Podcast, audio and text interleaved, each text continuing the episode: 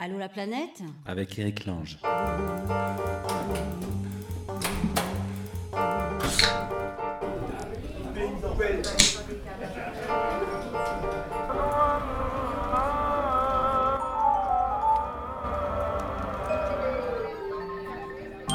Allô la planète Avec Eric Lange.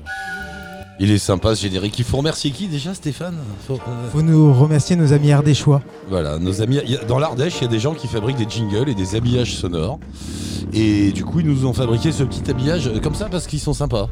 Parce qu'ils sont très très sympas. Ben, on les remercie beaucoup. Merci pour ce petit habillage. Et ils ont passé énormément de temps à nous faire ça. Je suis presque gêné. Merci. La planète. Voilà, merci, bonjour tout le monde, bienvenue dans un nouveau numéro d'Allo la planète sur Allo la planète, la web radio, vous le savez, l'émission survie, c'est comme de la mauvaise herbe cette émission, on a essayé de la couper plein de fois, mais vraiment on y est allé, et hop, ça repousse toujours dans un petit coin, et là ça repousse sur internet, grâce notamment à notre ami Stéphane et à son âne Marius, qui ont beaucoup œuvré pour que euh, cette radio existe, donc euh, voilà, vous savez, vous connaissez le principe d'Allo la planète, moi je fais quelques émissions de temps en temps dans mon salon, on va en faire une là tout de suite, Sinon, c'est de vous dont on a besoin pour fabriquer des programmes. Vous êtes déjà 25, c'est ça, Stéphane À 25 peu près, ouais. On a 25 programmes qui nous arrivent de de droite et de gauche, comme ça, des gens qui sont dans le monde ou qui en reviennent et qui nous proposent des émissions que Stéphane diffuse régulièrement. Donc allez-y, n'hésitez pas si vous partez apporter eh bien, emmenez un petit magnétophone ou un téléphone qui euh, enregistre bien avec un petit micro et faites-nous donc des podcasts que, que nous diffuserons. Euh, si aussi mon appel, euh, j'ai pas eu beaucoup de réponses. On n'a pas eu beaucoup de réponses pour les t-shirts. Aucune. Alors voilà, il nous faudrait des slogans. Qu'est-ce que si vous deviez décrire Allô la planète en une phrase ou si question- parce qu'on a un copain qui fait des t-shirts, il nous a dit mais si vous voulez gagner un peu de sous pour faire tourner votre radio, on peut faire des t-shirts. Donc on s'est dit on va faire des t-shirts Allô la planète, mais on sait pas quoi écrire dessus. Et il faut une phrase. Voilà. Donc si vous avez des phrases que vous porteriez sur un t-shirt et définissant les missions Allô la planète ou le voyage ou le monde ou vous, vous nous envoyez vos idées. Euh, vous les envoyez à Stéphane ou via la page Facebook de l'émission de la radio. Ou sur le site. euh, pardon, oui, oui, sur le site ou Ou sur l'adresse le- euh, l'adresse mail de, de la radio. Euh, Allô la planète web radio gmail.com. Il y a tout sur le site. Aujourd'hui, autour de nous, dans, dans, dans le salon, donc, alors, attends, je tourne mon, mon ordinateur. Euh, D'abord, il y a Paul qui est là, Paul Angèle. Bonjour Paul, bienvenue. Bonjour. Digital nomade, mais t'aimes pas le mot. Bah non, non, non, pas trop. Je trouve ça fait un peu marketing comme terminologie. Maintenant, tout le monde. Enfin, en gros, Bah, c'est euh, le truc que tout le monde veut faire. On voit ça partout. Bah Euh, oui, mais c'est vrai que ça donne envie. Oui, oui, regarde regarde que ça ta vie. En fait, tu bosses, euh, tu travailles notamment pour Hachette, c'est ça? Tu collabores avec eux pour les guides d'évasion et les guides d'un grand week-end? Ouais, c'est ça, tout à fait. Donc ça, ça te donne une source de revenus. Et, Ouais. et du coup, tu te balades à droite à gauche. Bah, c'est ça, ouais, j'ai différents clients, j'en ai plus, j'ai pas que Hachette, j'en ai plusieurs, ouais, pour qui je fais essentiellement du contenu web et de la rédaction.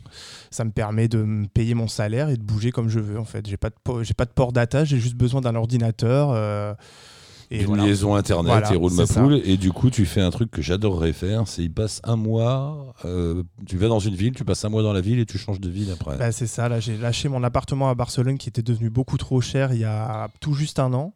Ah, le problème de Barcelone Et de ouais, Lisbonne ouais. aussi au Portugal il paraît que Bah, c'est de pareil, beaucoup de villes. hein, De Paris enfin ouais. ouais, de Berlin. euh. Et du coup, voilà, ça fait un an que je voyage, je vadrouille en Europe.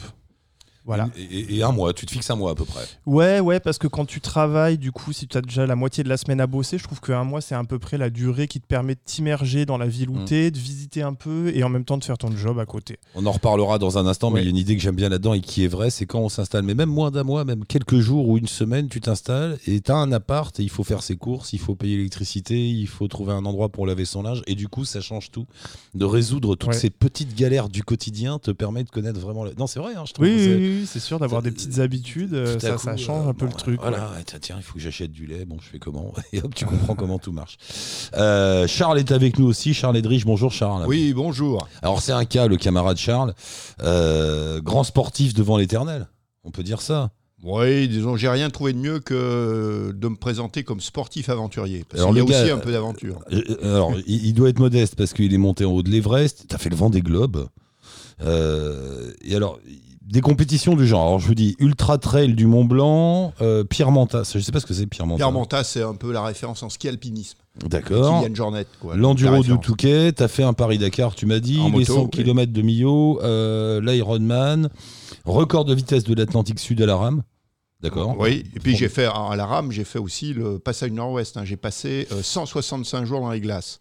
J'ai relié le Pacifique à l'Atlantique. Et ça va Bah, disons, oui. Donc, Première traversée pôle Nord Groenland, premier tour du monde à la voile par les deux pôles. Alors ça, ça veut dire de bas en haut. Enfin, Exactement. enfin, ouais, passage euh, nord-ouest, descendre du Pacifique, Antarctique, Cap Horn et retour. Record de vitesse sur la traversée de la Manche à la voile. Première traversée à pied en autonomie du désert de l'Atacama. Et ce qui me fait rire, c'est que là, il y a une virgule et derrière marqué etc. Donc euh, voilà, c'est Bah là, par exemple, il y, a, euh, il y a un mois, j'étais au sommet du Mustagata, c'est où ça? 7550 mètres, avec mon, mon fils Franz. Euh, c'est le plus, c'est en Chine, c'est le plus haut sommet, ou en tout cas un des plus hauts sommets qu'on peut gravir euh, ski au pied. Et là, tu pars pour une expédition solar off-road. Donc c'est en véhicule euh, solaire, Oui. mais en, euh, pas sur la route, off-road. À de, Donc, euh, total, disons, c'est un véhicule avec lequel je roule dans Paris, ouais. et c'est la première fois qu'un véhicule solaire fait une, euh, un voyage. Et là, je pars demain matin. Et, et c'est là où tu vas traverser le désert de Simpson en Australie. Simpson en Australie. Avec des serpents et tout ça, et des Ah, gros, des des, bêtes bizarres. voilà. ouais, D'accord.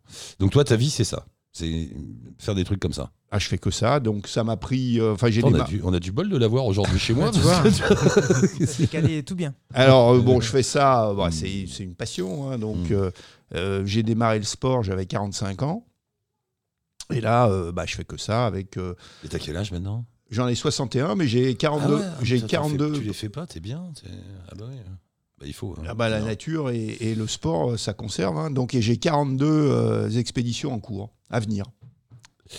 On reviendra avec les deux au fur et à mesure de l'émission, mais tout de suite, on va partir. En... Alors, quand vous entendez des cris d'enfants, vous avez l'habitude maintenant dans Allo la planète. On est dans mon salon, donc forcément, il y a des enfants qui passent. Là, il y en a qu'un aujourd'hui, mais c'est le plus bruyant, donc je suis désolé.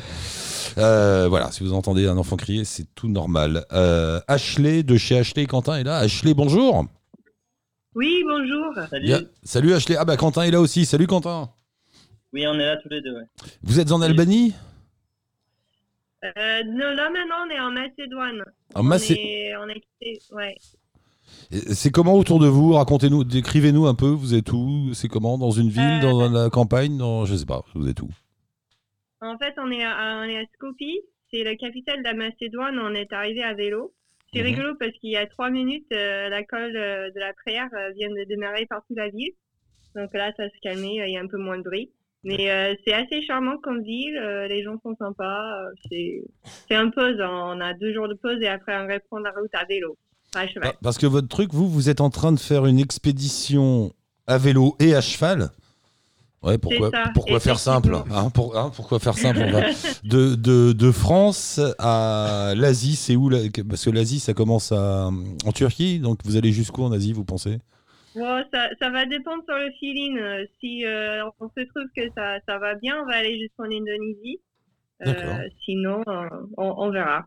Donc, en voyage à vélo et à cheval, bah, parce que c'est compliqué à traverser toutes les frontières avec les chevaux. Donc, euh, il faut mieux faire des, des expéditions dans un pays ou dans plusieurs, euh, dans une région à cheval et après utiliser le vélo euh, pour voyager un peu plus vite et un peu plus euh, simplement. Faut m'expliquer un peu. Vous êtes quand même pas parti de France avec des chevaux et des vélos. Enfin, je sais pas. Non, on est, on est parti euh, en janvier de France. Ouais. Donc on a, re- on a rejoint l'Albanie à vélo en passant par la Méditerranée. On a traversé la Provence, la Corse, la Sardaigne, la Sicile, le sud de l'Italie. Ouais. Et on a euh, laissé nos vélos chez une amie en Albanie, personne qu'on a rencontrée en, en préparant notre voyage à cheval en Albanie. Donc on a laissé nos vélos là-bas et on a acheté trois chevaux, on s'est équipé et on a traversé tout le pays du sud au nord. Et là, vous on a revendez, les chevaux à la fin. vous revendez les chevaux avant de partir. Voilà. Voilà. Donc là, on les a, on a fini cette randonnée-là cet été. On est reparti à vélo, euh, là en direction de l'Asie centrale. On va passer l'hiver en Turquie et, et on espère être au printemps prochain en Asie centrale, vers le Kyrgyzstan, pour organiser une rando euh, à cheval. Mais c'est quoi votre euh, sur 2-3 000 kilomètres. votre trip C'est quoi? Vous avez vous avez des sous Vous avez gagné au loto Vous avez des sponsors Vous avez économisé beaucoup Vous avez vendu quelque chose Euh, Qu'est-ce qui s'est passé? Bon, on a un peu économisé. On essaie de garder un budget de 10 euros par jour par personne maximum. Ouais. qui revient à 300 euros par mois par personne, et qui revient en 6 mois à deux à l'équivalent d'un salaire euh, qu'on touche à Paris. Quoi. Donc, euh, donc on a économisé un petit peu, ça nous, la- ça nous laisse un peu de d'avance sur ce voyage. D'accord. Et puis par exemple la randonnée à cheval, on a acheté et revendu les équipements, donc ça nous a coûté un peu plus cher que le vélo, mais, euh, Mais pas grand-chose. Parce que, ouais.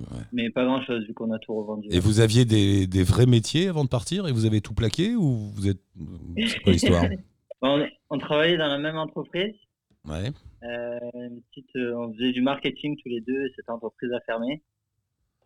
Euh, Ah, le fameux Moi, cas, on en a pas mal dans Allo la planète, le cas de je suis viré, je touche un chèque en, en- en étant viré, qu'est-ce que je fais de ce chèque? Oh, bah tant qu'à faire, je vais en Asie à cheval. On a- on n'a pas touché de chèque, mais Ah, non Mais l'occasion le- l'occasion fait le chômeur et le larron pour, pour ce qui est de la route. c'est ça. Et, et- et vous êtes parti depuis combien de temps là? On est parti euh, ben, depuis le mois de janvier. Ah oui, quand même. Euh, dix, dix mois. Ouais. Donc on va, on va doucement. Bah oui, mais on n'est pas pressé. Tant, tant qu'il y a un peu de sous sur, sur le compte, on n'est pas pressé. Ouais. Et, et alors, votre première impression, comme ça, après euh, une dizaine de mois sur les routes, à vélo, tous les deux, euh, l'Europe, elle est belle? L'Europe, elle est belle, elle est différente. Euh, notamment dans les Balkans, on a découvert euh, une autre culture quoi, qu'on connaît pas bien finalement, c'est nos voisins, mais, euh, mais on est assez loin quoi, parce qu'on va, on va jamais les voir. Enfin, en tout cas pour, C'est vrai. pour nous quoi. Et, et on a découvert une, une, une incroyable culture, notamment la culture albanaise. On nous avait pas mal déconseillé sur le trajet de bah, pourquoi vous allez en Albanie, qu'est-ce qui se passe là-bas? Bah, c'est vrai, c'est vrai que longtemps, que- l'Albanie a eu une sale réputation. hein. D'ailleurs, euh, Ouais. pas pour rien. hein. Bien. C'était c'était le carrefour de tous les trafics qui arrivaient d'Asie vers l'Europe. Ça tout passait par l'Albanie. Ouais. Donc il y a une réputation d'un pays extrêmement mafieux. Bon, ça reste quand même assez mafieux, mais on peut se balader. C'est pas si dangereux que ça.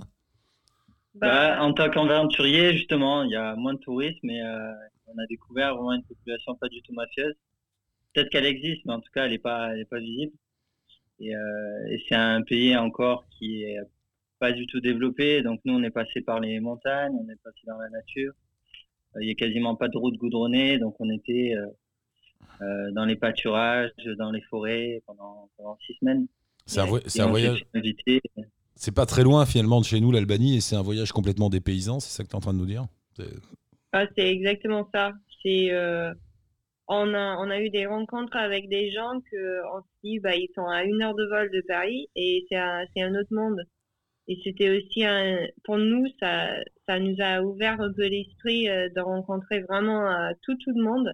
Et bah eux ils ont en tout cas c'était bien parce qu'on euh, si on a choisi un spot pour bivouaquer et quelqu'un peut nous voir, ils vont venir nous chercher pour venir manger, passer un moment ensemble. Euh, nous inviter à dormir à la maison, de rester une semaine. euh, c'était vraiment. euh, ouais, c'était très cool. Paul, Charles, vous intervenez quand vous voulez, hein, si vous voulez parler. hein. Et, et quand on est en Albanie, on parle quoi aux, aux gens? On parle en globiche, en, euh, franglais, en quoi? Parce que à moins qu'il y en ait un de vous deux qui, une- qui parle albanais, mais j'ai un doute. Ouais, c'est un pays où, euh, où les gens sont pas mal expatriés, c'est-à-dire qu'ils sont allés, euh, euh, surtout pour les garçons, ils sont allés souvent travailler deux, trois ans en Europe, euh, Allemagne, France, Italie. Donc ils reviennent avec des notions un peu de ben, d'italien, d'anglais, de français. On a rencontré des Albanais qui parlaient parfaitement français. Euh, On s'y retrouve, les avec le aussi. quoi, avec cette espèce d'anglais mondial que tout le monde parle, c'est ça? Ouais. Et les jeunes filles qui sont euh, assez sérieuses, généralement à l'école, elles parlent assez bien anglais aussi. J'aime bien comment euh, tu as dit ça ça, pouvait prêter à erreur cette phrase. Et les jeunes filles qui sont assez sérieuses, on se dit- on s'est regardé tous les trois, on s'est dit qu'est-ce qu'il veut dire là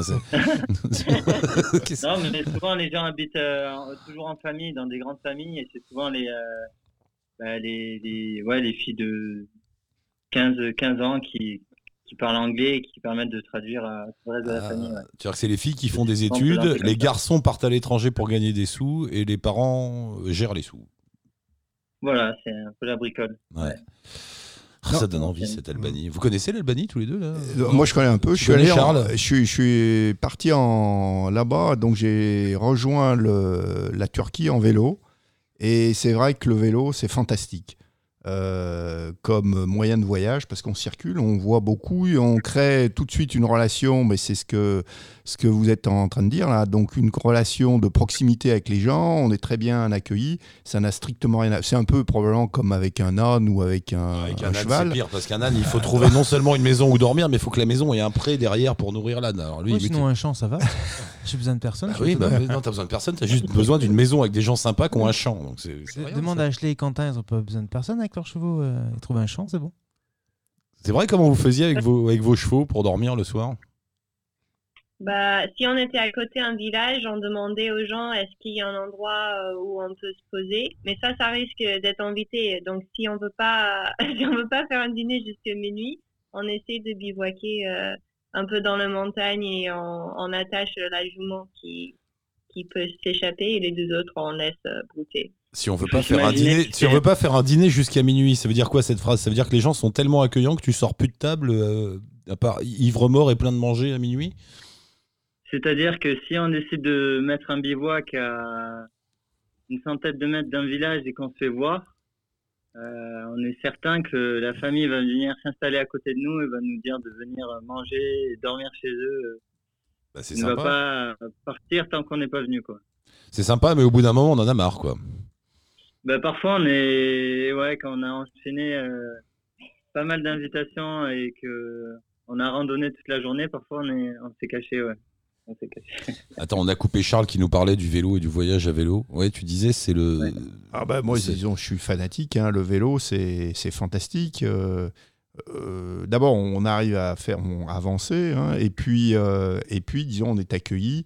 C'est un petit peu, je fais le parallèle. Bon, j'ai fait de, de, de la voile, j'ai fait le passage nord-ouest, par exemple, à la voile. C'était très sympa, mais après, je l'ai fait à la rame. Rien à voir.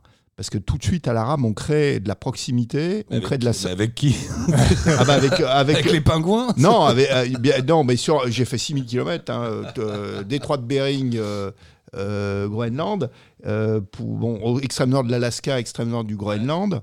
C'est du cabotage, Du c'est ça que Canada. tu veux dire Et, Ouais. et sur le parcours, il y a 10 villages esquimaux. Ouais. Bon, alors des fois, on va faire 1000 km, on rencontre personne, mais par contre, je m'arrêtais dans chaque euh, village euh, que je pouvais rencontrer. Et là, euh, l'accueil était extraordinaire. Rien à voir avec. Un- parce que tu arrives à la rame, donc les ah, gars. T'arrives à la rame, c'est comme en vélo. Hein. Ouais. Si t'arrives en 4x4, euh, t'as pas de proximité. T'arrives avec un cheval, tu crées ou un âne, tu crées immédiatement de la sympathie. Et à la rame, euh, bah, les, les Esquimaux, enfin les Inuits, se euh, venaient tout de suite. Ah bah voilà, donc ils me prenaient un peu comme euh, vous en Albanie. Tout de suite, j'étais invité partout. Euh, j'étais euh, bon, les gens me demandaient un peu. Ils me demandaient même pas d'où j'arrivais. C'est tout de suite, ils me prenaient, ils m'emmenaient dans leur euh, euh, dans leur maison. Donc euh, c'était extraordinaire, ce que j'avais absolument pas rencontré quand je l'ai fait à la voile. Bon, tous les deux, vous confirmez, le voyage à vélo et à cheval, ça ouvre toutes les portes. Ouais, ouais, ouais, ça ouvre toutes les portes. Et, euh, et nous, on a la chance de pouvoir comparer en plus le vélo et le cheval. Euh, c'est vrai que. On rentre dans des spécialités, là, on rentre dans des trucs. Mais alors moi j'ai une question par Ah, rapport attends, à il y a Paul arrive, justement comment vous alternez entre vélo et cheval? C'est une sacrée logistique, c'est-à-dire que euh, quand vous laissez les vélos, vous les laissez où? Comment enfin qu'est-ce qui vous décide à mettent- changer? Ils mettent le vélo sur le cheval. Je sais pas justement. Bah, on y a pensé, on y a pensé à faire ça. Ils y ont pensé. Ah. ils y ont pensé. Et puis le cheval a fait la Ah bah, tu gueule, vois, donc on l'a pas pas si fait. loin. Le cheval n'était pas d'accord. Alors, Ça demanderait, ça demanderait un cheval en plus et euh, de l'équipement en plus, donc des finances en plus, et c'est un peu compliqué. Non, mais on alterne, c'est-à-dire qu'on a fait du vélo de janvier jusqu'au mois de mai, donc avec euh, toutes nos affaires de bivouac et vêtements et camping. Et euh, on a laissé nos vélos euh, quelque part en Albanie, on a organisé pendant trois mois cette rando à cheval. D'accord. On a terminé au point où on a laissé nos vélos. Et ensuite, on a revendu nos chevaux et tous nos équipements de ce qui est euh, fou. Sel, et, etc. Et on a repris nos vélos. Et là, justement, on se dirige vers la Turquie, Asie centrale. Ce qui est fou, c'est que vous parlez, vous, chose, parlez, vous parlez de tout ça avec une simplicité. Moi, je vois ça rien que ça. Acheter un cheval, revendre un cheval, c'est déjà une galère. Je- comment je fais, ne fût-ce que pour. euh, et vous parlez de ça comme si tout ça c'était très simple. Finalement, c'est assez simple. euh, je sais pas, d'acheter un cheval, revendre un cheval, euh, marcher avec un cheval. On a eu de la chance. Ah. On a eu beaucoup de la chance, euh, notamment pour le- les ventes, parce que bah, marcher pour six semaines avec euh, un troupeau de trois chevaux, euh, on s'attache euh, très vite. Donc, euh, pour les vendre, en fait, on était en contact avec une américaine qui a monté un ONG euh, dans le nord d'Albanie pour protéger le parc euh, national là-bas. Et en fait, eux, ils sont intéressés de lancer un business de tourisme, tourisme Ah, équestre. D'accord. Donc là, on a eu tellement la chance. Les trois chevaux, ils sont allés dans la même. euh, bah, ils- maintenant, ils sont dans la même écurie. Ils sont. euh, bah, on les avait revus et ils sont bien obèses euh, déjà après un petit pause de- d'un mois. Donc, euh, je crois que leur vie, euh, ça va être tranquille.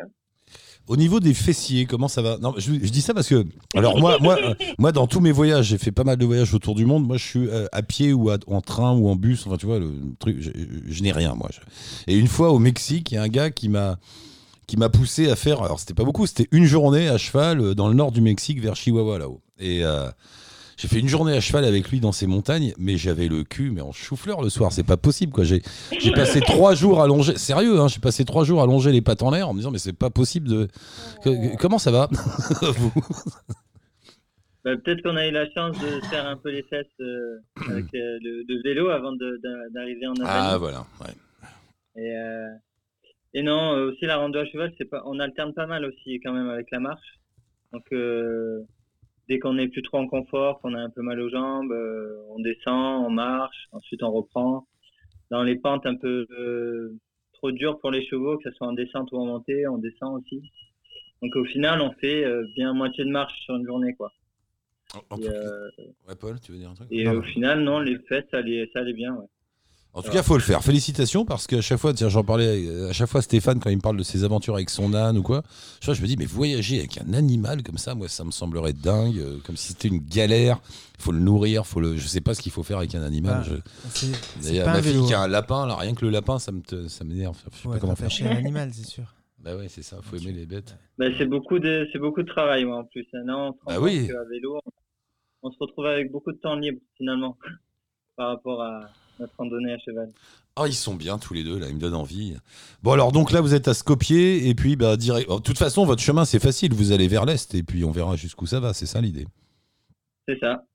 Ah, bien. Donc là, on va passer l'hiver en Turquie parce qu'on a bah, on n'est pas trop chaud d'attaquer l'Asie centrale en hiver et on va Ouais. attendre euh, et on a envie de découvrir la Turquie aussi pas mal. Donc on va passer trois mois là-bas et euh, fin de l'hiver, on commence euh, à rejoindre l'Asie centrale en passant par euh, par le Kazakhstan, l'Ouzbékistan, tous ces pays là-bas. Le Et- grand monde en ce temps. ouais. Ouais. Ouais, on verra. Eh ben, c'est bien tous les deux. de. Merci beaucoup, Ashley et Quentin, d'être passés nous voir. Euh, on prend des nouvelles, vous restez en contact avec Stéphane, et puis on prend des nouvelles régulièrement dans- sur, la, sur la radio. Bah, en, en vous attendant en Asie centrale, non? On achète un quatrième cheval. Écoutez, quand vous pouvez, voilà, le truc c'est là, c'est dès que vous pouvez, dès que vous avez un moyen de nous joindre, vous envoyez un petit message et euh, on fait le reste. Mais on va peut-être se croiser parce que euh, Oui, là, bah, je pars, euh, je pars en, en- dans le désert Simpson là, demain. C'est en Australie, hein, donc euh, là, vous, là, bon, vous y êtes pas. Mais par contre, après, avec euh, bon, c'est le premier, euh, c'est le premier engin euh, solaire, et après j'enchaîne sur Paris-Pékin euh, au printemps, et je vais prendre effectivement tous les pays. Les pays en stand. Euh, en- voilà, exactement. Donc, euh, donc on, on va peut-être se croiser. Donc, euh, on garde, euh, bah on oui. garde le contact. Si vous voyez un gars passer, un grand, un grand sportif avec des cheveux blancs sur un, un engin bizarre qui marche à l'énergie solaire, c'est lui. Ouais, ouais, on s'est parlé déjà, arrête-toi. bon, salut tous les deux, bonne route, merci d'être passés, à très bientôt. Merci, Merci beaucoup. beaucoup. Bonne chance, Merci bonne route. Bonne route. Euh, allez, tiens, Paul un peu. Alors, mon cher Paul, donc Oui, l'homme qui vit euh, une ville. Comment ça se fait que tu es à Paris d'ailleurs, puisque tu vis euh, chaque mois dans une ville différente? Et ben, parce que j'ai de la famille, des amis à Paris, que je me suis fait un petit Bah. retour en France et que voilà, petite visite quoi. Qu'est-ce qui s'est passé dans ta vie? Donc, raconte-moi un peu. À un moment, comment comment comment t'as fait pour tout plaquer et Euh, vivre comme tu vis là, quoi de, J'étais travailleur social pendant une dizaine d'années. Et puis, euh, c'est vrai que j'en ai eu marre, j'ai été un peu épuisé parce que c'est un boulot qui est très prenant, qui est très mal payé et où tu n'as pas beaucoup de reconnaissance. Euh, ben, il s'avère que j'étais très doué en écriture, puisque en fait. euh, en- je, je suis très doué en écriture. Non, alors pardon, c'est pas comme ça que j'aurais dû le dire. C'est si, ce, que, me c'est dis- bien, c'est j'aime ce que bien. me disaient mes collègues. En fait, si tu veux, moi, je passais mon temps à corriger tous les écrits professionnels de tous mes collègues. Parce qu'ils me disaient, putain, toi, t'écris très bien. Dès, dès qu'on lit tes, tes- tes rapports sur les gamins ou sur les machins, c'est génial. Donc voilà. Et Et en fait, dans un de mes tafs, j'avais euh, ma secré- enfin, la secrétaire du boulot qui bossait en même temps pigiste chez Midi Libre et qui m'a poussé à créer un blog et qui m'a dit voilà, il faut que tu écrives. J'aime vachement comment tu écris. Donc j'ai créé un blog de voyage et ça m'a permis de bifurquer, euh, de commencer à écrire des piges pour des clients et de faire de la rédaction web, en fait, en gros. Voilà. Et à partir de là, en fait, euh, je ce- à ce moment-là, tu n'étais pas du tout dans le voyage. Si, je voyageais. Ah, des- comme- si, voilà, et puis, tu- bah, tu- si, et- des balades à droite à gauche. je voyais- J'ai toujours beaucoup voyagé. Tous les ans, je faisais euh, deux ou trois voyages, euh, voilà, quelques semaines, un mois. euh. Et puis, du coup, bah, j'ai bifurqué. Ça a permis de gagner au début 300 ou 400 euros par mois. Et puis, je me suis dit, bah, tiens, bah, déjà, si sans rien faire, je gagne ça, bah, je vais quitter mon, mon job et essayer de, de vivre de ça. Et en fait, ça a marché euh, assez rapidement. On est d'accord qu'une vie comme ça, euh, il faut pas avoir beaucoup de besoins. C'est toujours un peu la clé de ce genre de choses. Il, f- C'est-à-dire, bah, il, faut vivre avec peu. euh, bah, finalement, je vis avec plus que ce que j'avais avant. Ah bon? D'accord. Ah, Ah oui, ça va. bah, pas beaucoup plus, hein, mais pour te donner un ordre d'idée, un salaire d'éducateur spécialisé dans le sud de la France, c'est 1400 euros. Donc, Oui, beaucoup base, euh, façon. quand, t'es en- quand tu travailles en freelance, euh, t'as pas de mal à gagner cette somme-là. hein. Même, Ouais. si, même si tu travailles que la moitié de la semaine, tu peux largement euh, avoir ce niveau de revenu. Donc, euh, Donc ça marche. donc ça marche et j'ai pas fait beaucoup de sacrifices. C'est juste que maintenant je fais ce que j'ai envie. Si j'ai envie de partir voyager, bah là tu vois le mois prochain, je pars à New York et à Madère. Ça je peux le faire comme je veux. Quoi. Je choisis un peu mes destinations au, au fur et à mesure du temps. voilà. En fonction de mes envies, donc ça peut être au bout du monde. Là, cette année, c'est beaucoup en Europe. J'ai aussi fait là un super road trip d'un mois et demi sur toute la côte ouest française que je connaissais pas du tout. La côte ouest française, Enfin, oui, en la gros, Bretagne suis- et tout ça. En gros, je suis descendu de la Normandie jusqu'au Pays Basque euh, Ouais. en road trip sur un mois et demi, donc avec des petits stops de 5 de cinq jours, 5-6 jours euh, à plusieurs endroits. C'est sympa de voyager chez soi comme ça. Est-ce que tu arrives en étant sur la route, en faisant, comme tu dis, un road trip euh, Ouais. sur l'ouest de la France, est-ce que tu arrives à se ressentir les mêmes sensations que si tu étais à l'autre bout du monde? Euh, ouais, ouais, Ouais, et ouais. j'ai même envie de dire que euh, c'est vachement plus intéressant parce que tu peux vraiment faire de vraies rencontres puisque en fait tu les gens parlent ta langue et moi ça m'a permis de créer notamment un podcast que vous allez sûrement diffuser Ah bah, Bien sûr, il faut demander au grand Manitou Ouais. Stéphane qui essaye d'appeler quelqu'un à l'autre bout du monde, là, mais oui, bien sûr. Voilà, qui est basé sur des, sur des rencontres de Français. En fait, pendant ce road trip, si tu veux, j'ai enregistré ces rencontres. Ils m'ont fait visiter euh, soit leur village, soit leur île, soit leur région. Et de tout ça, j'en ai créé un podcast, en fait. Ah oui, Parce non, que- mais ça, c'est très très sympa. Charles, Parce que ouais, moi, ouais. j'ai fait un boat trip un beau en trip. Un boat trip. en. France. En France, c'est J'ai fait, euh, donc là, c'est pas veux de la. dire fluvial, du coup? Mais J'ai fait, non, mais j'ai fait un tour de France, mais vraiment Paris, euh, 3000 km, un vrai tour de France, totalement à la rame. Donc un boat trip. Et Comment t'as fait euh, Parce qu'il y a un moment, il y a de la terre. Ah non, Non. non. Non, non. Canal de l'Ourcq, euh, canal du, du, du Rhône euh, euh, au, à la Saône, après descente de la Saône, de, de, du Rhône, euh, canal du Midi.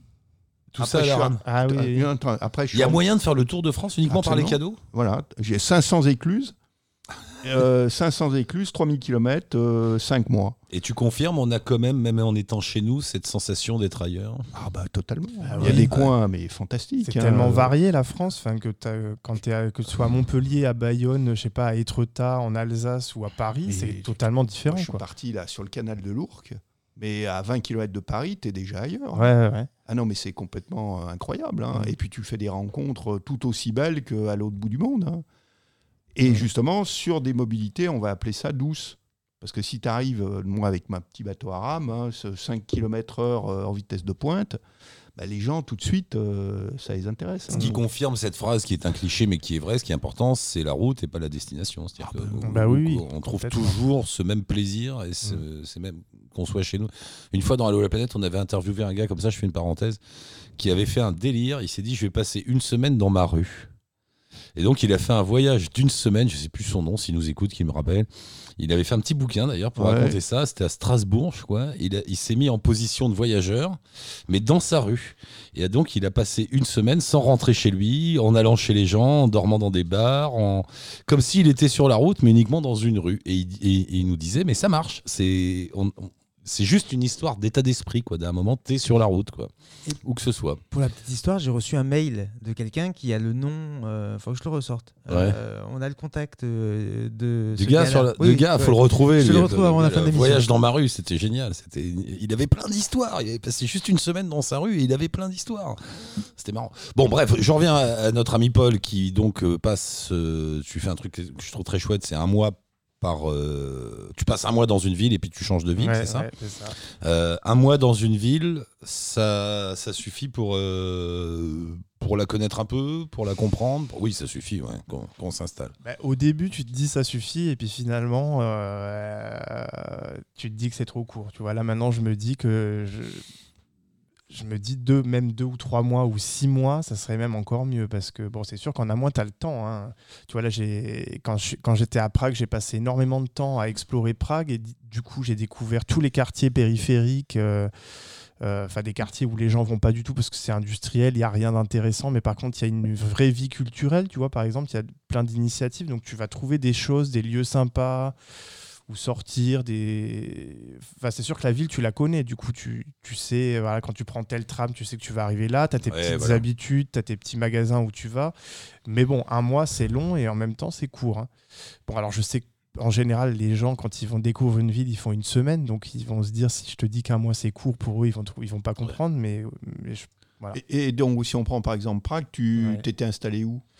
Eh ben, moi, j'étais installé à... déjà dans un quartier qui est pas du tout dans le centre-ville. Ouais. Donc, moi, il me fallait déjà 20 minutes de tramway pour arriver en ville.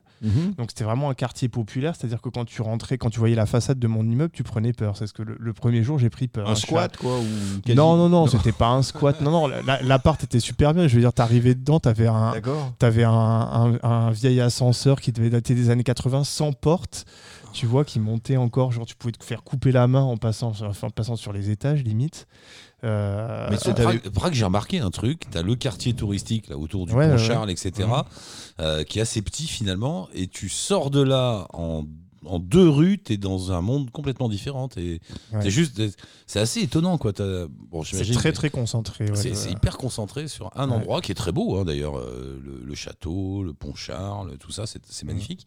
Mais tu sors juste de là et c'est un autre monde. quoi. Bah ouais, ouais. Bah moi, c'est ça justement qui, qui m'a beaucoup plu à Prague, c'est justement cet autre monde. C'est-à-dire où vraiment c'est. Donc en fait, en gros, t- t- tout autour, c'est beaucoup de friches industrielles, d'anciennes friches qui ont été investies par des jeunes. Donc voilà, tu as des lieux d'exposition, tu as beaucoup de clubs, tu as une vie nocturne assez active, tu as des choses assez sympas. Voilà, enfin. Donc là, tu avais Ouais. pris une chambre donc pour un mois. ouais, tu vis. ou- C'est c'est où? C'est des Airbnb? C'est Euh, des- ouais, c'est des Airbnb, ouais. C'est ça. C'est des Airbnb. En fait, on voyage à deux, donc on prend des appartes à deux, on fait de la coloc. Quoi. Alors là, j'entame un. C'est pas un débat, mais euh, tu me disais des villes comme euh, Lisbonne ou Barcelone deviennent trop chères. Euh, c'est ça. Ouais. Elles sont trop chères à cause des Airbnb aussi.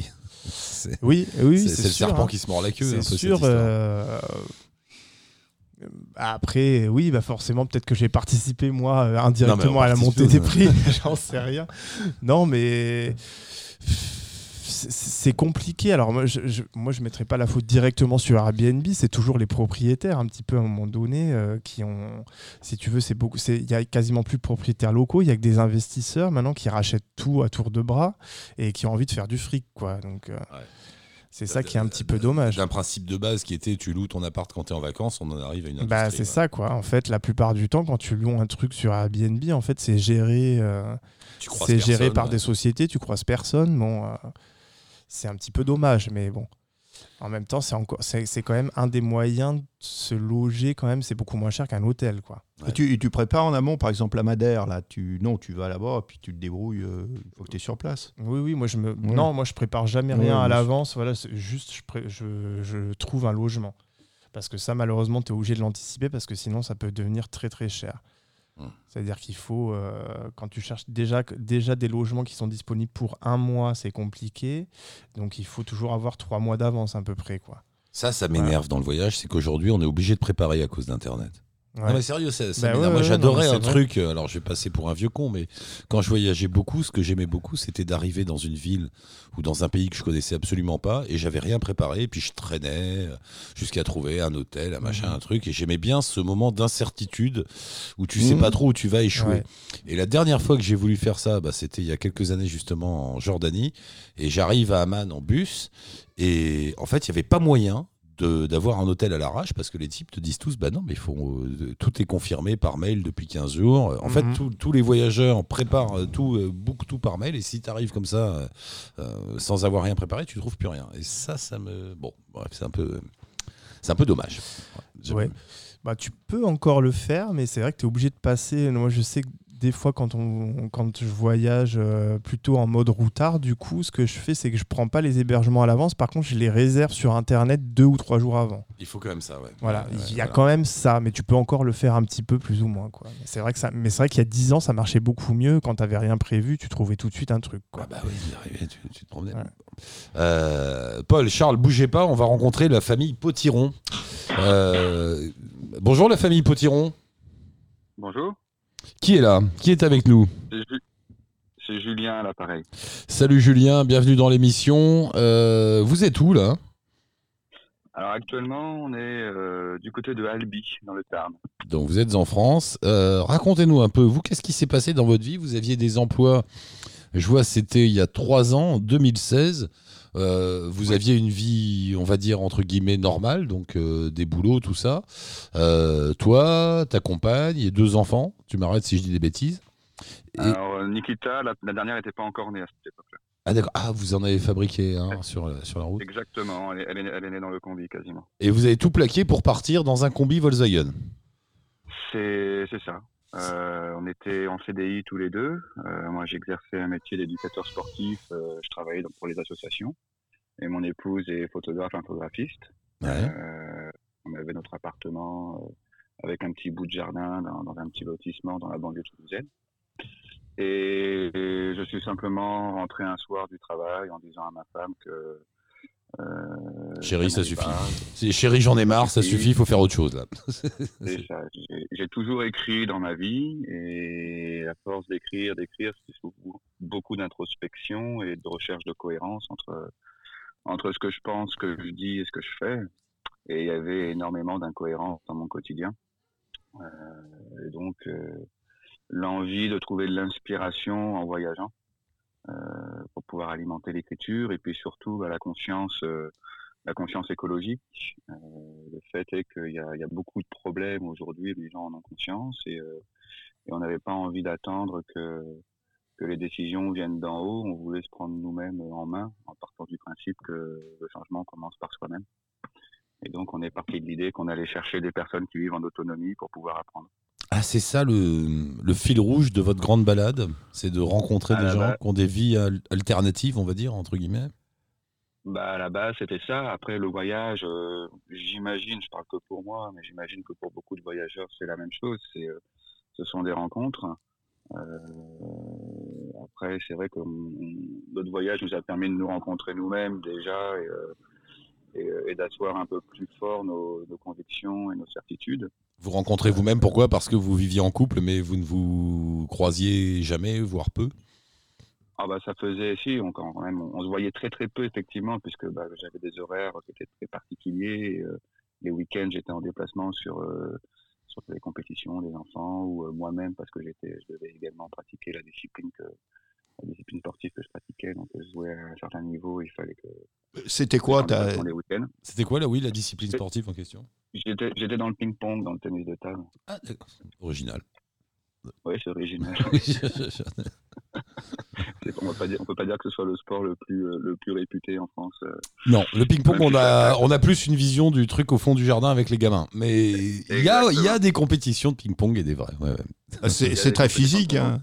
Ah bon Ah, Attends, oui, l'autre, oui. attends, il y a le Charles là qui a tout fait. Le gars, il traverse le, le désert de l'Atacama à pied, il monte sur l'Everest et il fait du ping-pong. Non, mais l'i- l'image du ping-pong euh, n'a rien à voir avec la réalité. En compétition, j'entends. Ah bah euh, oui, tout à fait, en compétition. Moi aujourd'hui, j'ai j'ai 40 ans, je, je- j'ai Ah, rien que d'y penser jouer, j'ai la flemme tellement c'est fatigant. Bon, bref, pour en revenir à votre vie, euh, donc du coup, vous êtes parti. Ça fait trois ans que vous vivez sur les routes dans votre combi Volkswagen. Alors, alors, on a arrêté le voyage depuis, euh, depuis près de trois mois, euh, puisque notre fille Lily, qui a 9 ans, a demandé à retourner à l'école. Euh, C'était Ah. une, des, une de nos priorités pour nous. Elle a été déscolarisée pendant près de trois ans.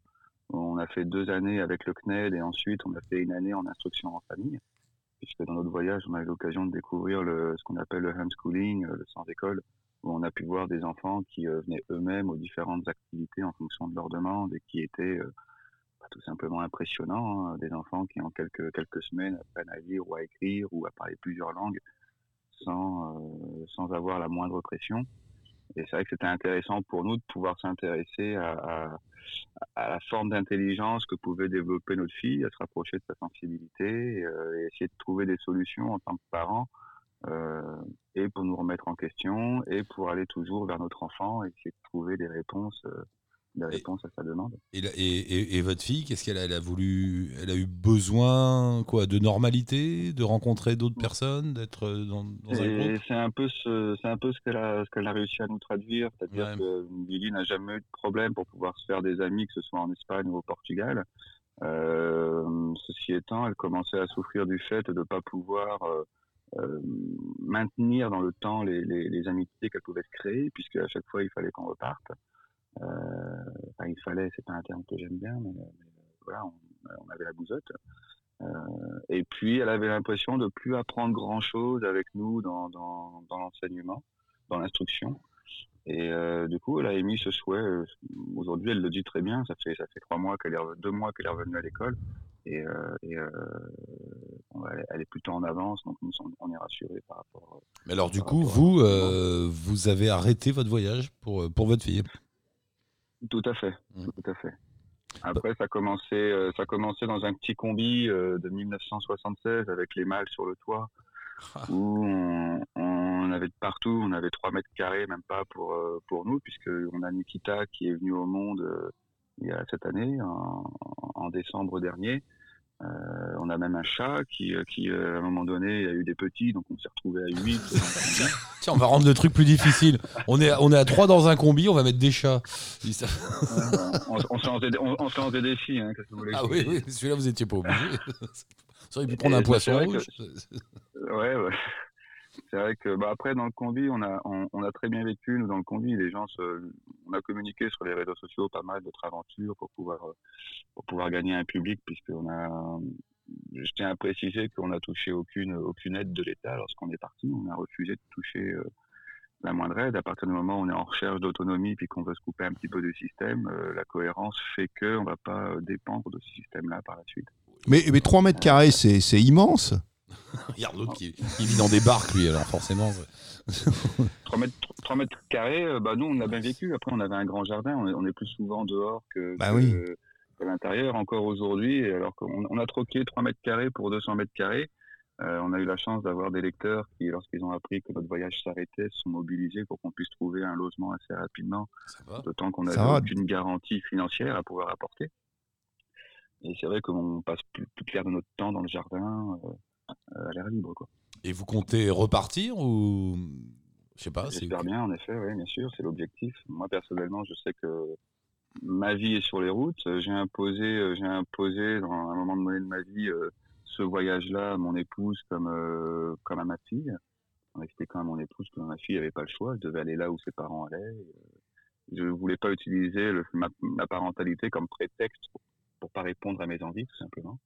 Partant de l'idée que le meilleur moyen de pouvoir être épanoui était de m'écouter, et euh, ça pourrait rejaillir effectivement dans le couple, euh, auprès de dans l'éducation, auprès de mon enfant. De toute cette expérience, euh, vous en avez tiré quoi en deux mots? C'est En deux mots, aujourd'hui, c'est la voie du cœur, le plaisir du bonheur simplifié, j'appelle ça comme ça. le plaisir du bonheur simplifié.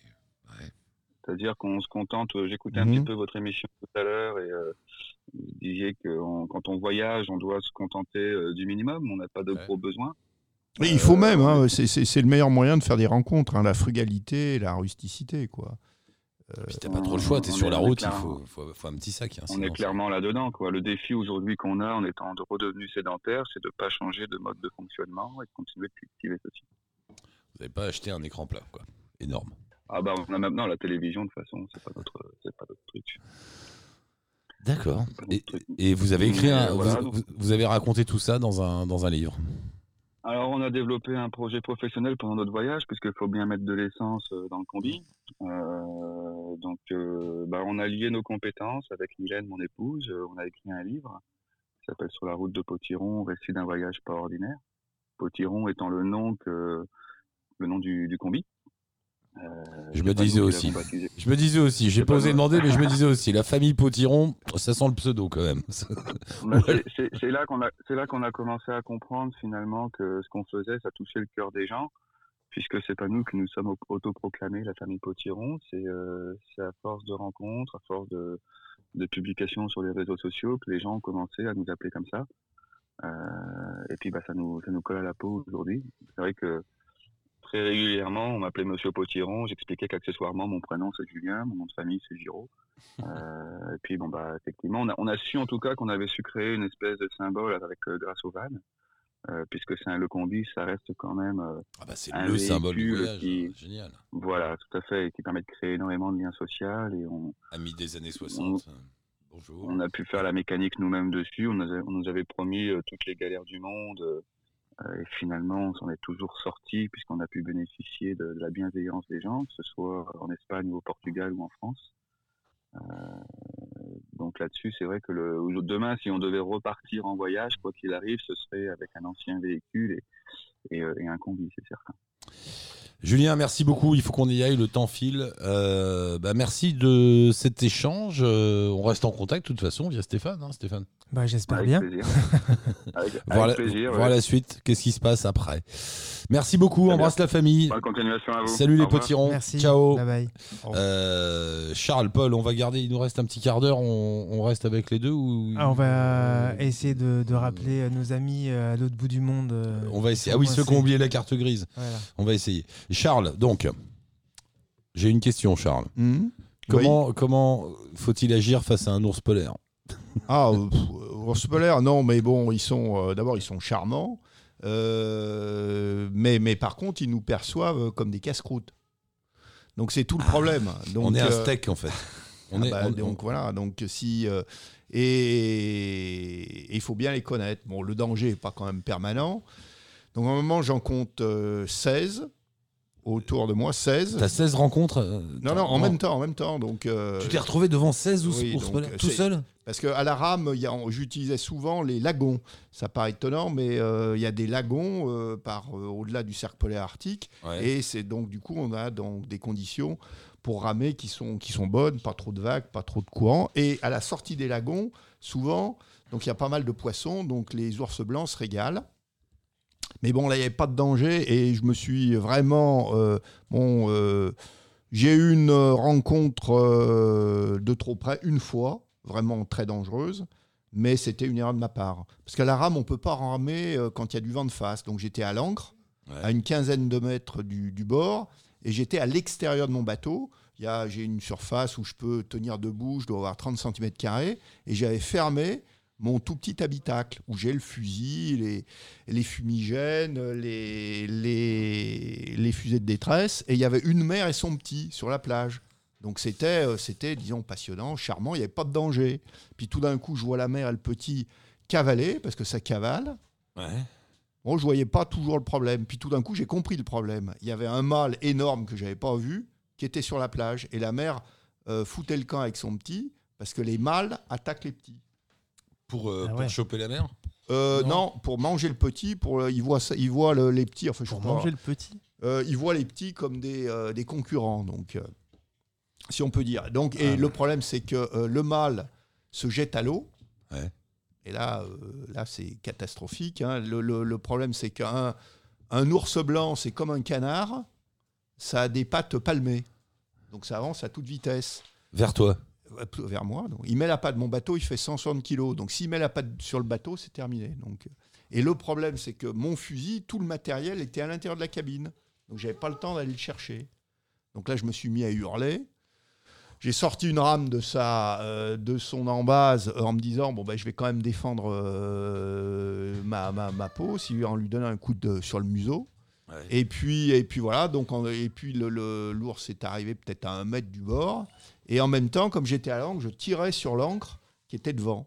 Donc ça a duré un petit moment, enfin une éternité. Donc euh, et puis au bout d'un moment il a fait demi-tour et il est reparti à terre. Voilà. Donc Charles, donc tu vis, tu vis, des- tu fais que des expéditions dans tous les sens. Euh, Donc on l'a dit, l'Everest, le désert de l'Atacama, la traversée de la Manche, de l'Atlantique, de bon. J'ai fait même un aller-retour là euh, pour, pour euh, revenir sur Paul. Madère, je connais un peu parce que j'ai pris une queue de cyclone à la rame. Euh, j'ai passé euh, sur mon petit bateau à rame, j'ai fait aller-retour non-stop, sans ravitaillement, Atlantique Nord, le long de l'Europe, de l'Afrique, Madère à tribord, Cap Vert à tribord, et je suis reparti dans l'autre sens. Mais qu'est-ce que tu cherches? Pourquoi tu fais ça, ça T'es pas obligé. Non, mais bon, c'est pourquoi tu fais de la radio? Euh, T'es je- obligé Ouais. non, je- Non, parce que non, mais tu vois, parce que je veux dire, déjà traverser l'Atlantique à la rame, rien que ça, ça pèse. Mais alors, tiens, je vais faire l'aller-retour euh, en faisant. euh, Non, mais bon, c'est après c'est une passion, hein, c'est Ouais. comme le, le- le sport. Euh, après, chacun y trouve euh, ses motivations. Moi, il y a évidemment la, nature, euh, il y a le sport, il y a l'aventure, puis il y a la performance.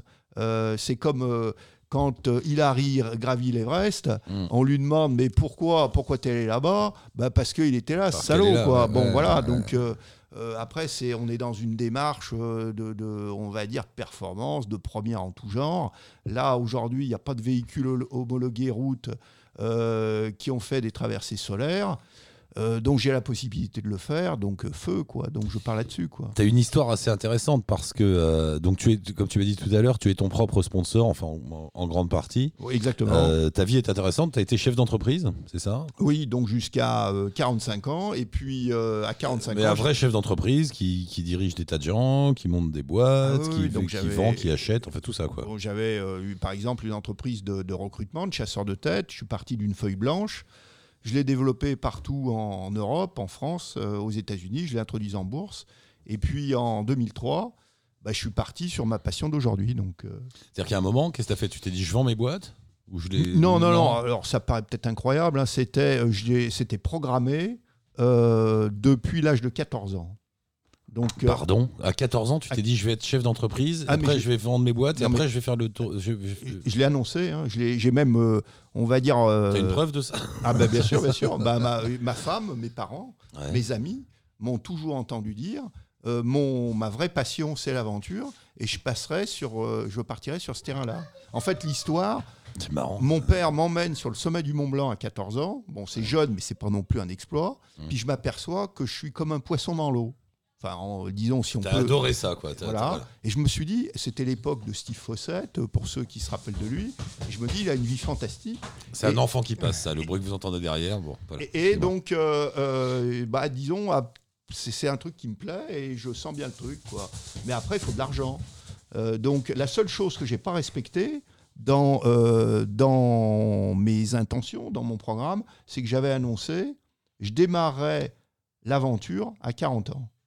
Et bon, bah, après, les affaires ont fait que euh, avant que j'arrive à me à vendre et ben j'ai perdu 5 ans. Et alors tout le monde avait oublié, même ma femme, on s'est connus à la maternelle, elle finissait par dire bon ok il est gentil, il nous saoule avec euh, c'est le début d'Alzheimer, euh, sont ses aventures, ses aventures.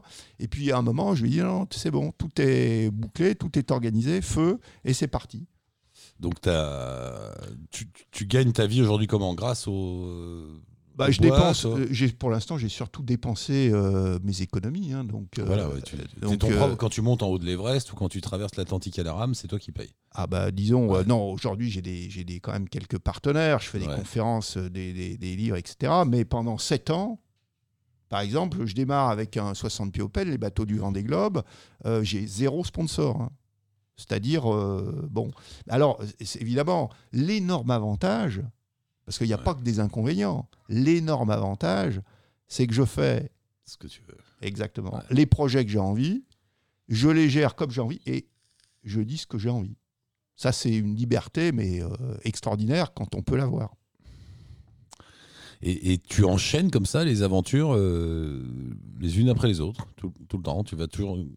Ah bah disons, euh, moi je suis vraiment bon à rien, Ouais. mais, euh, mais en matière d'aventure, je me débrouille pas trop mal euh, dans pas mal de domaines. Donc je vais faire aussi bien une première au pôle Nord, l'Everest par la voie Nord. Euh, là, je me suis passionné pour les déserts. Ouais. Quand, euh, je trouve ça extraordinaire. En plus, en matière de désert à pied, il y a, euh, pour des raisons d'ailleurs qui m'échappent, aujourd'hui, il reste des top premières, des tas de records à faire. Alors qu'en montagne, en Himalaya, bon, c'est difficile de faire des choses qui n'ont pas déjà été faites. Il reste quelques trucs pour les spécialistes, par exemple. Il reste le K2 à réussir en hiver, mais c'est quand même extrêmement pointu. En matière de désert, en plus, c'est des dépaysements, c'est fantastique. euh. Mais quand on fait des aventures comme ça, c'est-à-dire que voilà, je vais monter en haut de l'Everest, je vais traverser la- l'Atlantique à la rame, ou je, je ne sais quoi, tu as fait un voyage de dingue, euh, c'est le tour du monde en bateau en passant par les pôles. Donc Parler c'est- de c'est- pôle, donc oui. Donc ça, c'est de haut en bas et de bas en haut. Quoi, Exactement. si- si je résume. Euh, qu- quand on fait ce genre de choses, on est forcément. Alors peut-être que je me trompe, mais il me semble qu'on est forcément plus concentré sur l'exploit en lui-même plutôt que sur le voyage. Le voyage, euh, modèle Paul qui est là aussi, c'est oh bah tiens, bah, je, je change de ville, je me promène, je rencontre des gens. euh, T'as pas besoin d'avoir des équipements et de monter au haut de l'Everest, tu vois ce que je veux Non, dire Tu- non, bah après, c'est une vision différente, mais. Là, Là, il y a quand même un côté. Oui, il y, a il y a de la performance, mais ce que tu disais, c'est que quand même, tu faisais quand même beaucoup de rencontres sur la route. Bah, je peux Mine de raconter, rien. je peux raconter par exemple. alors, je vais raconter deux anecdotes. Par exemple, j'arrive record battu Atlantique Sud. Ouais. Pas de sponsor, pas de journaliste, euh, euh, pas d'équipe euh, à l'arrivée. Donc j'arrive en Amazonie, je remonte un moment, j'accroche mon bateau à un arbre et il y a un Indien sur une pirogue qui débarque de nulle part. Euh, il me prend euh, pour un extraterrestre. Euh, évidemment, il n'y a pas de communication euh, verbale. Euh, la rencontre est fantastique. hein. Ça dure cinq minutes, mais c'est fantastique. Et la dernière des choses que je fais, d'ailleurs, c'est de prendre mon appareil de photo, parce que ça casse tout. Ouais, ouais. Voilà. Non, Euh, mais dans ta tête à toi. Attends, vas-y, Oui, la oui. deuxième anecdote. alors la deuxième anecdote, par exemple, je suis, euh, j'ai fait des expéditions en, en Afghanistan, donc je suis au Panchir avec un des lieutenants du, du commandant Massoud, le, Ouais. le commandant euh, Yarmad Khan. J'arrive de nuit chez lui, et vu ma taille, il me prend pour un Américain. Et Ouais. les Américains, ils sont pas trop appréciés. Ça dégénère complètement.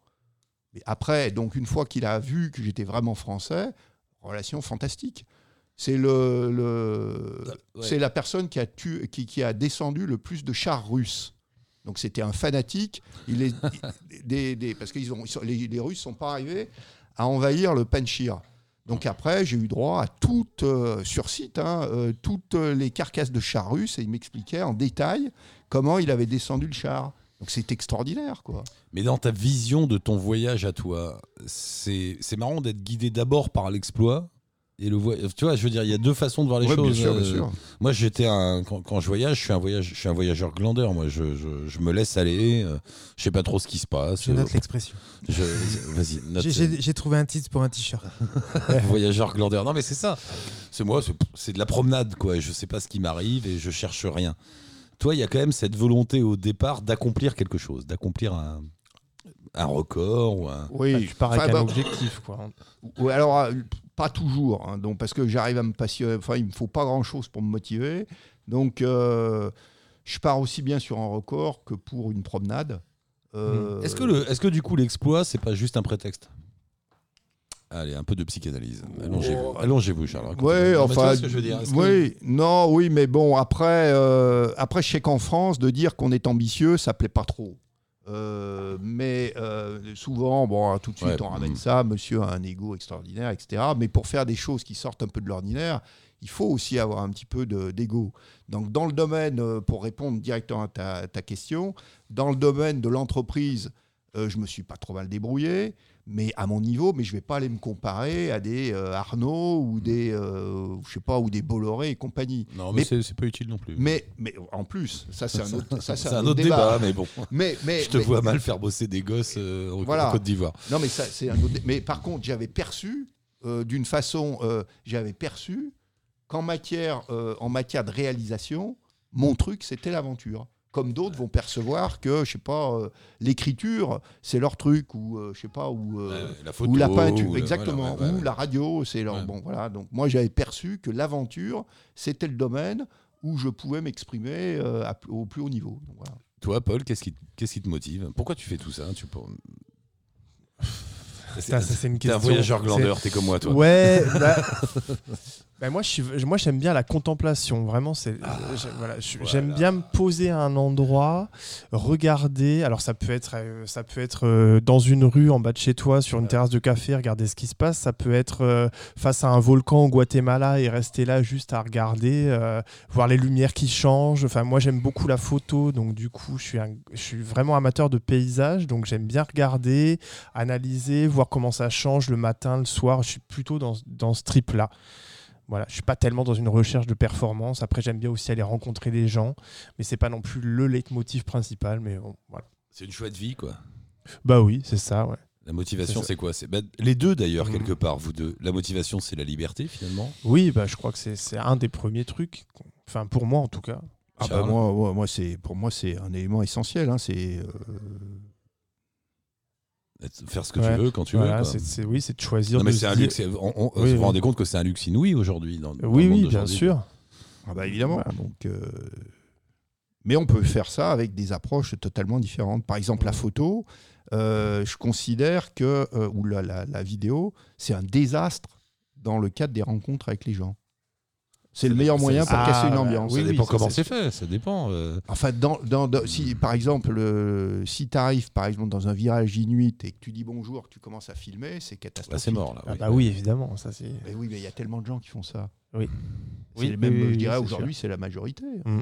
qui sortent, euh, qui sortent l'iPhone. enfin, Le qui- désastre d'Instagram. Bah voilà, c'est une catastrophe. Donc, euh, Oui, mais j'ai rencontré par exemple pas mal de, de voyageurs qui avaient des petits trucs, euh, des photographes, euh, je pense à Gaspard Walter ou d'autres, qui, ont une, qui sont photographes, donc ils ont cette approche, ils vont quelque part, ils rencontrent des gens, ils sortent pas l'appareil tout de suite, ils parpotent, ils discutent, ils expliquent ce qu'ils font, après ils font des photos, et après Oui. ils offrent, souvent ils offrent, ils, Oui. ils offrent des photos aux gens, Ils disent, tiens, euh, bah, euh, tu vois, il y a, il y a- y a quand bah même... oui, une- bien sûr, bien sûr. On va, on, va, on va terminer l'émission avec Alain, c'est ça? Oui, c'est ça, on n'a pas trouvé ses parents, ils sont quelque part perdus. Alain, euh, qu'est-ce qui se passe Alain? Salut Alain, bienvenue Oui, bonjour Eric. Euh, On a- Bonsoir plutôt. Tu on- vas bien? Oui, ça, ça? va. On a un problème à résoudre. Donc, euh, c'est quoi, Alain? T'as tes parents qui sont bloqués à Montevideo. Alors, euh, Non, mais franchement, les gars, ils ont oublié la carte grise. Non, mais, bon, vas-y, explique. Eh raconte, oui. raconte. eh ben, c'était leur voyage de leur vie, quoi. C'était d'acheter un camion. Donc, ils l'ont acheté, ils l'ont aménagé à Martigues. Puis, euh, le 12 septembre, on l'a mis à Fosse dans un container. Et euh, tout s'est bien passé. On a rencontré Alexandre aussi, qui voyageait avec un combi, qui est passé aussi euh, à l'eau la planète. Et on- donc, ils ont partagé le, le, container avec euh, Alexandre et un autre motard.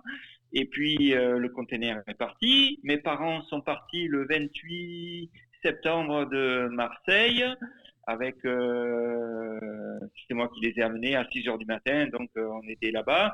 Et euh, j'ai dit à mon père t'as rien oublié euh, vous avez tout. Oui oui Alain on a tout t'inquiète pas tout est bien organisé. Tu sais que j'ai l'expérience de l'organisation. Bon d'accord très bien. Et puis ils sont arrivés à Buenos Aires et le container était déjà euh, à Montevideo, en, Uruguay. Donc ils sont restés euh, visiter euh, Buenos Aires, tout ça, très très bien. Et puis ils sont arrivés à Montevideo, à l'hôtel. Puis le lendemain, avec euh, l'affréteur, ils sont arrivés à la douane. Et puis le douanier demande à, mes parents, il me faut la carte grise. Alors, euh, il cherchait la carte grise, puis pas de carte grise. Donc, euh, gros problème. Euh, donc, la carte grise, où elle est? Alors, il me téléphone en urgence, alors que moi, je devais partir, tu sais, en Roumanie, parce que je vis moitié en France et moitié en Roumanie. Et heureusement que je n'étais pas parti. Et il me dit, Alain, j'ai pas la carte grise, on est vraiment... dans le lisier parce que euh, sans la carte grise, on est bloqué. Voilà. Donc, euh, alors, euh, va à la maison et puis euh, Trouve les tu cartes grises. regardes.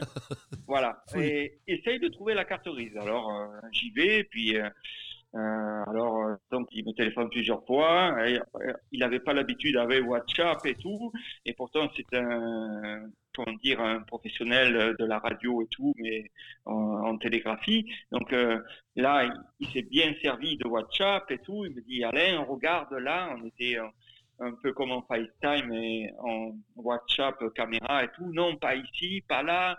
J'ai dit, écoute, Je vois bien le fiston dans l'appart des parents. Alors là, le tiroir là. Non, pas celui-là, déconne pas, il y a les capotes. Non, je déconne. non, non, non. Et donc, euh, en coupant, donc, il, on- il me dit, bon, laisse tomber, je, je me débrouiller avec les douaniers. Et les douaniers ne voulaient rien savoir. En Uruguay, euh, c'est moins pire que le Pérou, mais il voulait rien savoir. Il me dit, vous pouvez pas sortir le véhicule du container, enfin, vous pouvez le sortir, mais il va rester bloqué en douane euh, à Montevideo si vous n'avez pas le papier officiel du véhicule, enfin, la carte d'identité du véhicule.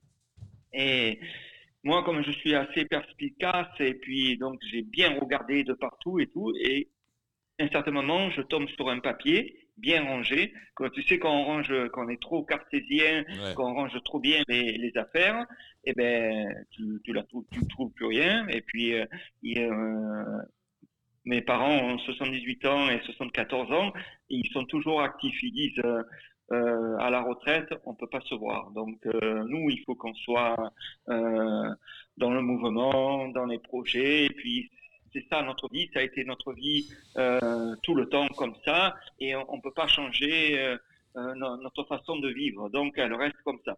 Et puis quand tu as l'habitude, tu d'être toujours cartésien, de- d'être chef d'entreprise de, de toujours bien ranger les papiers, de, à un certain moment, euh, tu es tellement content de partir que tu trouves plus rien, tu vois. Et donc, et je l'ai trouvé dans, un- au fond du tiroir, très bien rangé et tout. Alors, j'appelle euh, mes parents par WhatsApp et j'ai dit, ça y est, j'ai la carte grise. Ah, enfin, voilà. Très bien, alors tu, tu nous l'envoies et tout. euh, donc, Des- comme, euh, on- oui. euh, Non, vas-y, j'allais dire. Et là, DHL, au- DHL au secours et j'envoie la carte grise. DHL et, euh, ou euh, Poldex Ouais, ou euh, UPS. Et alors, euh, j'ai pris UPS parce que j'avais l'habitude de travailler avec eux au- quand j'étais au Québec et tout. Et c'était assez, ça marchait bien à l'époque, mais il y avait, c'était en 93, ça c'était il y avait 25 ans. Le gars venait à la maison, il te prenait la carte grise. Donc, euh, et j'ai dit, bon, euh, j'ai dit, ben, je vais prendre ça sur, euh, sur UPS, ça va. Et malheureusement, j'avais pris réception, enfin, ils prenaient le colis euh, au siège, quoi. Ils sont pas passés. Donc c'est moi qui a- j'avais de 9h30 à, à midi euh, jusqu'à 13h pour venir me chercher la, la carte et je les voyais toujours pas. Donc par débrouillardise, j'ai regardé aussi il y avait un point UPS et j'ai amené le point euh, au point UPS euh, là où j'habite et euh, moi, j'étais content, j'appelle mon père, je dis, ben, c'est bon, ça part, vous allez, euh, normalement, vendredi, vous avez la carte grise. Donc, euh, et malheureusement, le lendemain, je suis repassé au point euh, UPS à la Londe des Morts et le colis n'était pas parti. Donc, euh, voilà, grosse euh, frayeur. Donc, euh, c'était euh, des WhatsApp entre, euh, entre euh, la France euh, et l'Uruguay. Donc, euh, alors, j'ai rappelé euh, euh, UPS euh, en étant cordial et tout, en, en essayant de ne pas s'énerver et de leur dire, mais écoutez, mes parents, ils sont bloqués, ils doivent partir.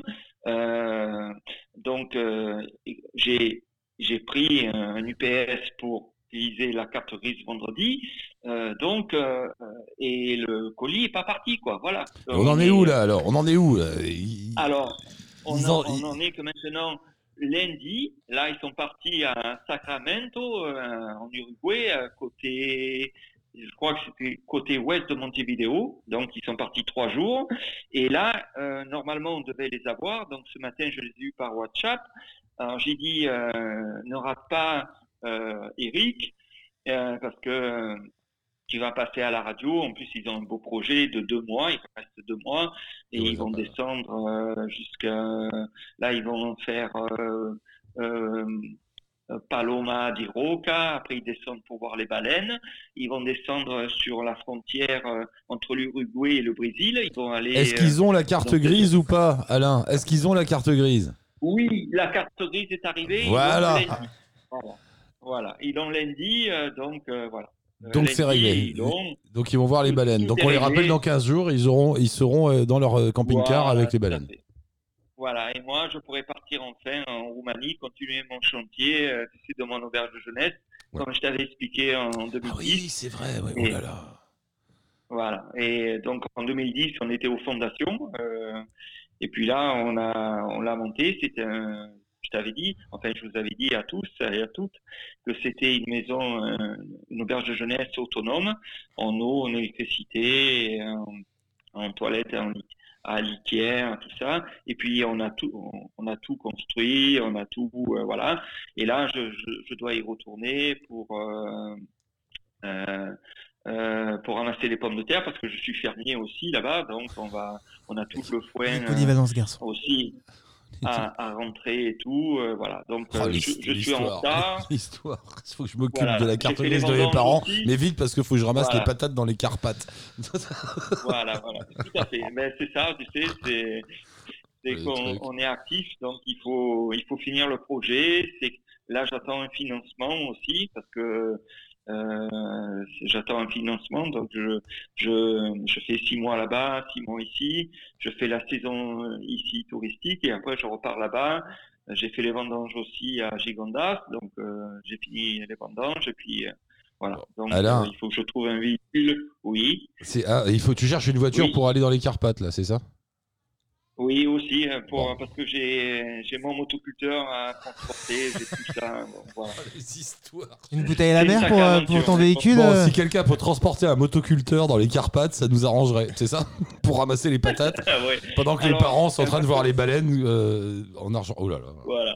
Et tu parlais de DHL parce que Ouais. j'avais euh, j'avais une euh, au mois de mai j'avais j'avais fait par DHL euh, enfin euh, un colis un, un transport pour ma débroussailleuse et puis euh, euh, j'ai attendu trois mois c'est pour ça que la carte grise je, je suis pas passé par DHL Non mais une Euh, débroussailleuse, part Voilà. DHL. Et voilà.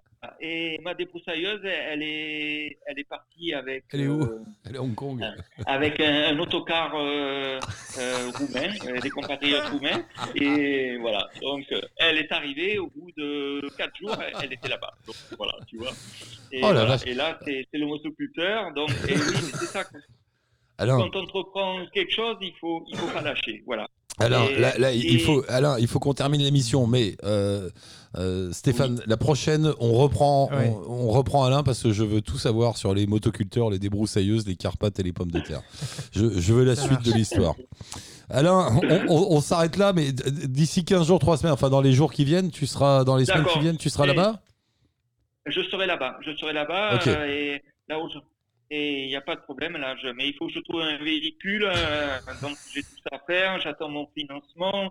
Donc euh, c'est vraiment. euh, Lâche pas, lâche pas, lâche pas, mec, lâche Voilà, pas, t'es je presque au bout. jamais.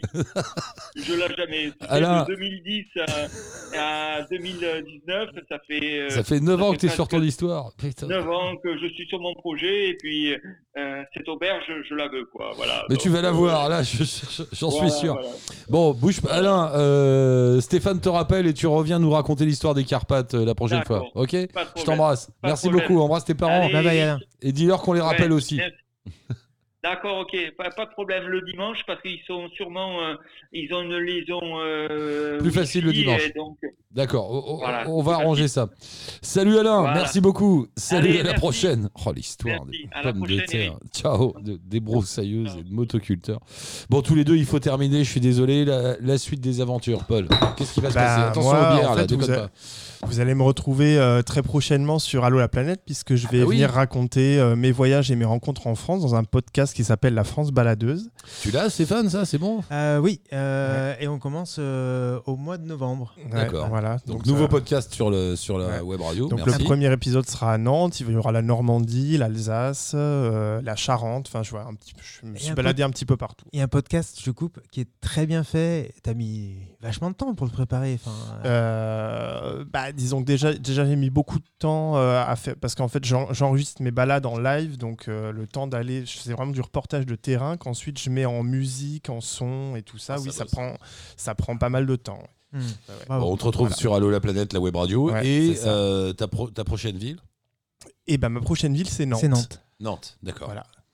Ok, Voilà. il n'y a pas Voilà. de problème. hein, et puis tu veux. voilà, et ensuite ce sera Madère, euh, et puis après on verra. Voilà. Charles, la suite des aventures, toi tu pars demain en Australie, c'est ça? Demain, Desert Simpson, Australie. Alors, comme euh, on fait du web, que cette émission sera écoutée par certains en direct et par beaucoup en podcast, donc nous sommes le dimanche, on est le combien aujourd'hui? 14, 15 octobre? Euh, Bon, bref, euh, euh, il part le lundi. Lundi 14. Et combien de temps en- Difficile à dire, aux alentours de allez, 10-15 jours. Quoi. Et l'idée, c'est quoi? C'est une balade dans le désert avec un véhicule autonome euh, Solaire. solaire. Première traversée, euh, 100% solaire. Bon, l'électrique, euh, bon, j'ai toujours, c'est sympa, il y a des avantages, mais c'est pas, moi pour moi, c'est pas la panacée. Par contre, de charger 100% solaire, Ouais. je trouve ça génial.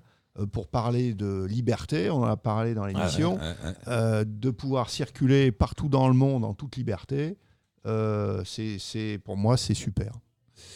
Et après, euh, bah, on verra après. Après, Paris-Pékin, après je Ah oui, reviens. Paris-Pékin, et oui. puis je pars de Paris avec ce véhicule et euh, direction la route de la soie.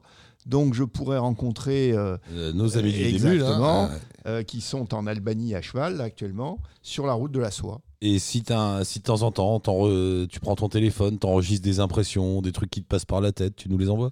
Euh, donc avec plaisir, mais on peut même faire du direct. hein. Je Ouais. partout dans le monde, j'ai mon téléphone par satellite.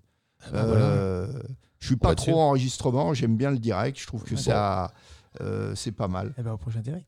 T'as- Voilà. Je crois que c'est le t'as- Mais 27. avec- je, je sais plus, c'est toi qui fais les Ah dates. bah, moi, je- Bah, le 27, je serai euh, en plein désert, hein, donc je serai pas arrivé. Donc euh, je pars le 21, hein, vraiment. euh, donc je- l'expédition commence le 21. Le 27, je serai probablement aux alentours de, allez, mi-parcours. Bah 27, on t'appelle. Ah bah, Le super. 27, tu notes. on t'appelle le 27 dans le Alors, désert de Simpson. avec les- exactement. Là, il n'y aura pas les ours polaires, il y aura les serpents. Il y aura les des trucs bizarres.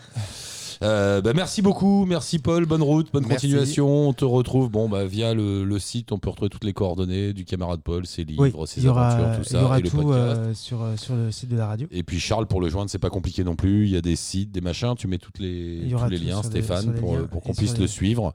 Et rendez-vous le 27. Alors, au le téléphone, 27, Charles, ça marche. voilà. Merci beaucoup tous les deux. Merci à tout le monde d'avoir participé. Euh, oui, Stéphane. Je dis juste un petit mot. Oui. Si vous avez des bonnes nouvelles à annoncer, c'est le journal de Malcalune le matin à 8h. N'hésitez pas à lui laisser euh, des messages via le site internet et le répondeur. Si vous êtes organisateur de festival et que vous voulez euh, qu'on en parle, euh, c'est le Ça se passe où de Flo plusieurs fois par semaine, l'agenda des festivals de la radio Allo la planète. Et puis, juste un petit mot pour tous ceux qui nous ont laissé un message sur Facebook Catherine, Isabelle à La Réunion, Thierry à Tunis, euh, Fabrice à Saint-Jean-Pied-de-Port. Je pensais qu'il faisait Compostelle, mais non. Euh, et puis, donc, euh, Catherine en transit à Francfort après quelques jours à Istanbul. Eh ben, on les embrasse tous et on embrasse tout le monde. Et bien sûr, je le redis, je suis à la recherche du milliardaire ou allez, millionnaire, ça suffira, qui aime le voyage, le monde et les rencontres et qui pourrait nous aider à tenir le coup avec Allo la planète. Une espèce de, je sais pas. Mais j'en ai déjà rencontré des comme ça, donc c'est pour ça que je lance l'appel. On sait jamais. Un gars qui veut faire quelque chose de bien dans le monde. euh, Voilà, on a besoin de sous. Exactement. Je, je le dis comme ça l'est. Merci beaucoup à tout le monde. À la prochaine. Portez-vous bien. N'hésitez pas à partager euh, la web radio. Allô, la planète. Plus on sera nombreux, plus on pourra tenir longtemps. Parlez-en autour de vous. Oui, parlez-en autour de vous. Merci tout le monde. Ciao, à la prochaine. Allô la planète? Avec Eric Lange.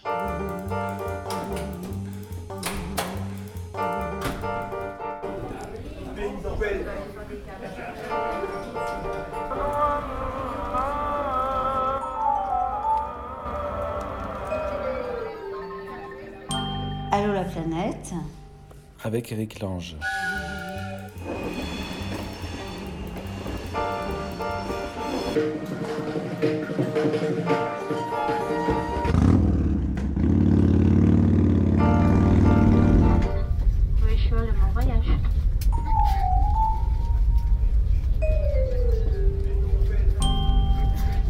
Allô, la planète. Avec Eric Lange.